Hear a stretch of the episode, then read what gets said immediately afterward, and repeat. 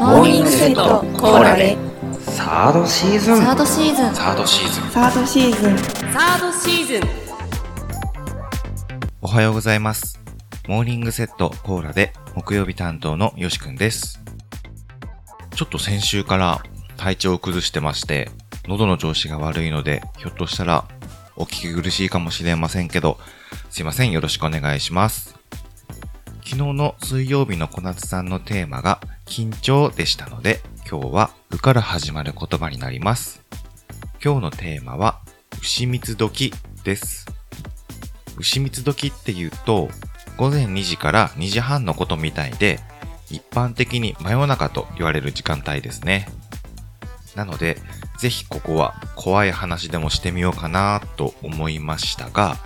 モーニングセットコーラでは怖い話は NG のようなのでやめておこうと思います。怖い話なんてやったことないですし、やったことないことをやろうとすると失敗しそうなので、いつも通り行きたいと思います。まだ20代前半の若い頃の話なんですけど、火曜日担当のヨッシーさんみたいに夜勤のある仕事をやってました。その頃に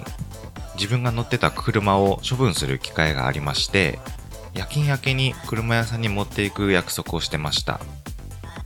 車屋さんからの帰り道は、当時ロードバイクが趣味だったので、車に積んでおいたロードバイクで帰るつもりにしてました。それで夜勤をやってたんですけど、それが思いのほか早く終わって、まだ夜中のうちに車屋さんに車を預けに行きました。ちょうど今日のテーマである牛蜜時の時間帯でした。早く帰って寝ようかなと思って、ロードバイクを準備して帰宅することにしました。でもその帰り道が問題で、最短距離で帰ろうと思ったら、山道を通り抜けないといけなかったんですよね。もちろんその山を迂回して遠回りして帰ることもできたんですけど、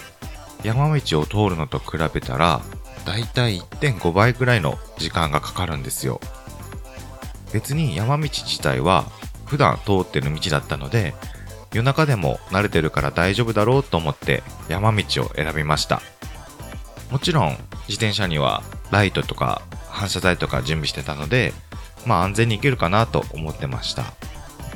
それで山道に差し掛かるとやっぱり真っ暗なんですよね。それがもう思っていた以上に真っ暗でライトで照らしている路面以外はもうぼんやりとしか見えないぐらいだったんですよね。気をつけないと危ないなーってくらいにしか考えてなかったんですけど、本格的に山の中に入ってくると一つ問題が起きました。ロードバイクなので走っていてもとても静かなんですよね。車も通らないですし、街からはどんどん離れていくし、聞こえてくるのはもうペダルを回す音と自分の呼吸する音だけだったんですよ。しばらく進んでいると山の中からパキッっていう音が聞こえました。小さな小枝を踏んで折れたような音でした。カサカサカサっと音がしました。落ち葉を踏んで歩いているような音です。山の中なんでもちろん人はいません。いるとしたら野生の動物ですね。九州は熊がいないので、月のワグマとかヒグマとかに出会う心配はないんですけど、イノシシはいるんですよね。金曜日担当のワカメさんがウリボウの話をしていましたが、ウリボウは可愛いんですけど、イノシシは意外と荒い性格をしてて、時には襲われて大怪我をしたというニュースもありますよね。最初に音がしたところからずっと音がついてくるので、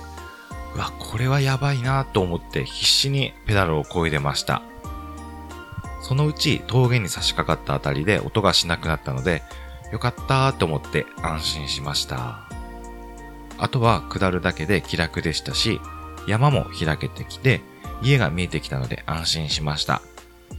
下り坂なので、もうブレーキをかけながらゆっくり降りていくと、誰もいないって思ってたところからおばあさんが出てきました。おばあさんは農作業する格好で道路をとことこ歩いてたんですよね。でも、この時まだ3時半くらいで、まさか人と会うとは思わず、動物が後ろから追ってきてる時より、とってもびっくりしました。この時期に、プレイステーション2のホラーゲームでサイレンっていうものがあるんですけど、その敵役に、農作業の格好をしてるおばあさんとかが出てきてたので、もうその格好にそっくりで、もうびっくりして、今のは本当に人間だったんだよなって、ちょっと怖い思いをしましたね。やっぱり夜中に出歩くもんじゃないなと思いました。今日のテーマは牛蜜時でしたので、明日のテーマは木から始まる言葉ですね。わかめさんよろしくお願いします。今日はちょっと喉の調子が悪くて、お聞き苦しかったかもしれないですけど、また来週も聞いてくださいね。それでは今日も一日頑張ってください。いってらっしゃい。